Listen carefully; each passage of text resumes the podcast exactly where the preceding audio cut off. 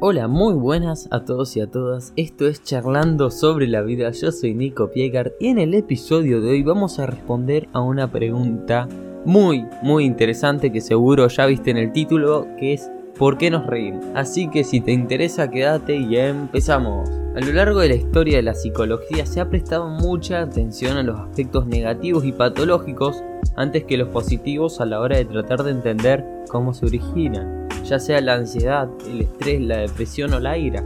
Estas emociones han sido ampliamente estudiadas con la intención de averiguar cómo corregirlas.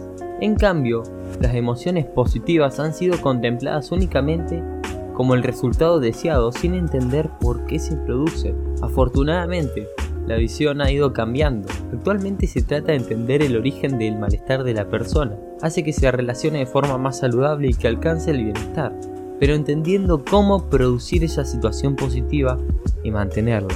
Esta idea ha sido muy defendida en corrientes como la psicología positiva de la mano de Martin Seligman, promoviendo la aceptación y comprensión de las emociones positivas sin patologizar las emociones negativas o tratarlas como terriblemente indeseantes. Reír es indudablemente bueno, teniendo múltiples beneficios a nivel orgánico. Se lo ha relacionado no únicamente con que poseemos un mayor bienestar físico y emocional, sino que también adquiere un papel muy importante a nivel evolutivo, demostrando en nuestras redes sociales eh, la importancia que tiene. Pese a todo esto, no ha sido hasta hace mucho que se ha tratado de abordar la risa de forma científica, con la intención de responder a la pregunta de ¿por qué nos reímos? Esa pregunta tan simple y a la vez tan compleja, que su respuesta todavía sigue siendo a grandes rasgos un misterio. Vamos a hablar ahora de la importancia de reírse. La felicidad, la alegría, el humor y la risa son fenómenos positivos necesarios para nuestro organismo. En la mayoría de los casos, y siempre que se dé en los contextos adecuados, estas emociones tienen una clara función adaptativa a nivel personal y social.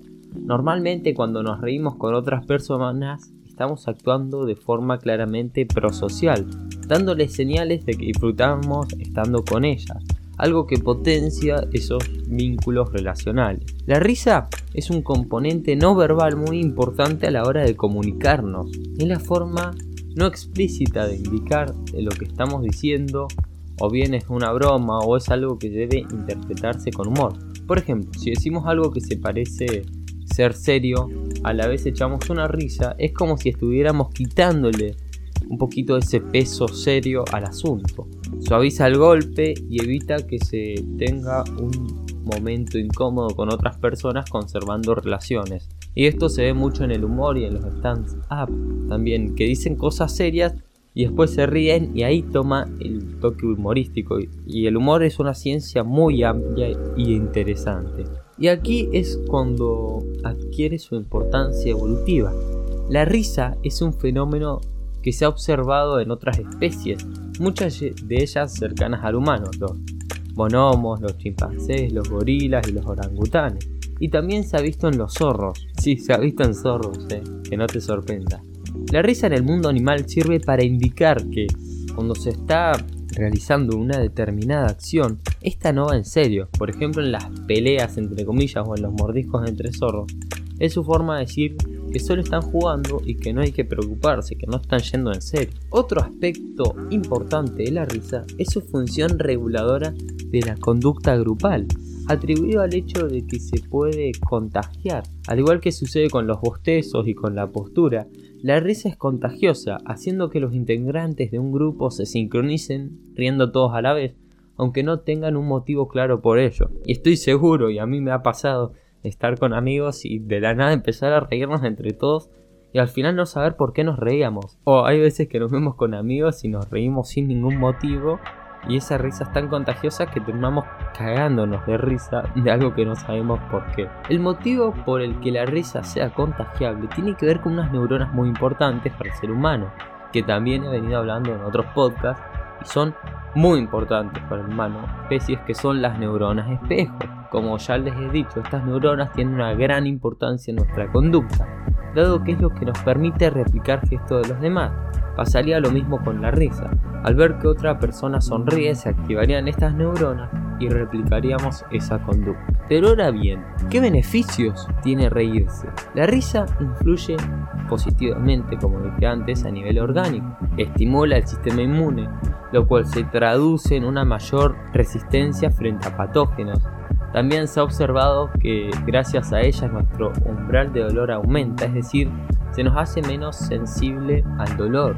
Es por este motivo que terapias como la risoterapia han demostrado ser útiles en contexto hospitalario y tratamientos médicos varios. Si bien no se cura la enfermedad, se hace que la persona que padece dolor crónico no lo sienta tan intensamente. Se ha observado que reír contribuye a una reducción de los niveles de colesterol y una mejor oxigenación en la sangre. No se debe pensar que reír es sinónimo de correrse una maratón pero si resulta ser un buen ejercicio aeróbico.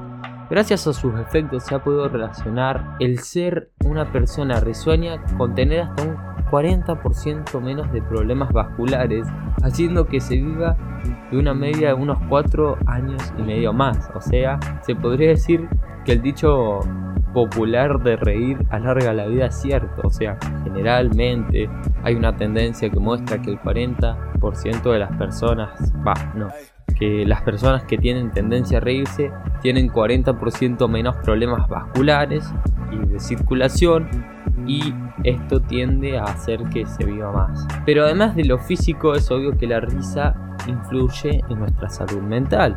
El acto de reír contribuye a aplacar la ira, lo cual además de reducir el riesgo de padecer problemas cardíacos, evitan que se tengan problemas relacionales. Además, contribuye a subir el estado de ánimo, incrementando los niveles de las hormonas dopamina y las endorfinas también. Hormonas implicadas en el bienestar psicológico. Pero, ¿qué pasa en nuestro cerebro cuando nos reímos? Gracias a las modernas técnicas de neuroimagen, se ha podido ver cómo se comporta el cerebro cuando nos reímos. Primero, para que se dé la risa es necesario que nuestro cerebro interprete un estímulo recibido como algo incongruente. Es decir, cuando nos relacionamos con el mundo, nuestro cerebro espera que las cosas pasen de acuerdo a sus previsiones racionales. Si algo se sale de ese razonamiento, el cerebro lo interpreta como una incongruencia, lo cual esto lo sorprende. Esto es fácil de entender cuando se nos cuenta un chiste. Nos hace gracia porque el punchline nos ha sorprendido, o sea, la terminación del, del chiste. Esta percepción de incongruencia sorpresiva ocurriría en la región prefrontal, dorsolateral y unión tempopariental del hemisferio dominante. Posteriormente, como respuesta a esa incongruencia, generalmente los chistes y el humor es incongruente, no va de la mano con la realidad, rompe con esa realidad y termina con un punchline que nos hace dar gracia. El cerebro activa el circuito de recompensa. Esto lo hace liberando dopamina, que es el neurotransmisor que produce esa sensación placentera asociada a la risa y a la felicidad. Es por este motivo que se puede decir que la risa está muy íntimamente relacionada con otros fenómenos placenteros, en los que también se activa el circuito de recompensa, como puede ser el consumo de drogas, el sexo, el estar en una relación social o comer. Vamos a hablar ahora del fenómeno del humor. En nuestra especie la risa es innata, o sea, nacemos con ella empezando a manifestarse superadas las primeras 5 semanas de vida. El hecho de que la risa sea algo universal se puede comprobar con las personas sordas, ciegas o sordociegas. En estos tres colectivos, siempre y cuando no haya un trastorno conmovido asociado a problemas relacionales. La risa es un fenómeno que se da de forma natural, aunque nunca se haya visto y u oído. Cualquier cosa, por simple y banal que sea, se puede hacernos reír a nosotros mismos. Sin embargo, no se debe confundir la risa con el humor, un componente que sí está muy relacionado con ella, no es universal. El humor depende de factores culturales, de personalidad y de desarrollo, haciendo que cada persona tenga un sentido muy diferente a aquello que le provoca risa. Mi humor no va a ser lo mismo de un humor de una persona Australia, por ejemplo. Es por este motivo que hay personas más serias que otras, dado que su idea de lo que es gracioso puede ser mucho más estricta la nuestra. También factores como la edad y el sexo influyen. Las mujeres se ríen más disfrutando más del humor, dado que se ha visto en ellas se activan dos áreas concretas del cerebro relacionadas con estas, la de lenguaje y la de memoria a corto plazo. Se ha visto además que no nos reímos todos de la misma manera. El psicólogo Paul Ekman, pionero en el estudio de las emociones, pudo llegar a diferenciar hasta 16 tipos de sonrisas y risas diferentes, cada una con un significado emocional e interpretación diferente. Además, se ha llegado a investigar sobre lo verdadera o falsa que es la risa, teniendo como pioneros a estos estudios de Guillermo Duchem, quien observó que la forma en cómo se achinan los ojos en la risa falsa es muy diferente a cómo lo hacen con la verdadera. Y es por eso que a veces nos damos cuenta cuando alguien no, eh, no está riéndose en serio. Y por último, antes de terminar el podcast, vamos a hablar del síndrome de la risa patológica. De la misma manera que la risa puede ser sinónimo de felicidad e implicar múltiples beneficios a nivel orgánico, también puede ser indicativo de que se está padeciendo un grave problema. Hay risas que son provocadas por el estrés, la ansiedad, la tensión o como consecuencia una lesión neurológica. La risa que es disfuncional, o sea que no tiene una función específica, manifestándose de forma incontrolada y con una intensidad desmesurada, es la que se conoce como síndrome de risa patológica, que también puede transformarse en llanto y alterar de forma rápida entre la euforia y la tristeza.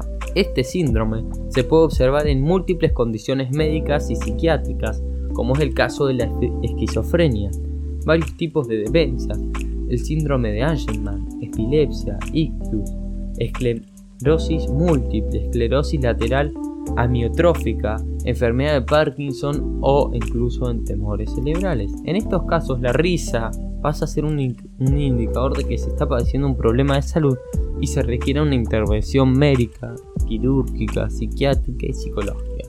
Entonces, hasta acá el podcast de hoy. Eh, no, no, la ciencia todavía no ha podido responder por qué nos pero sí ha podido decirnos otras cosas. Espero que te haya gustado, nos vemos en el próximo episodio. Te saluda Nico Piekar, chao.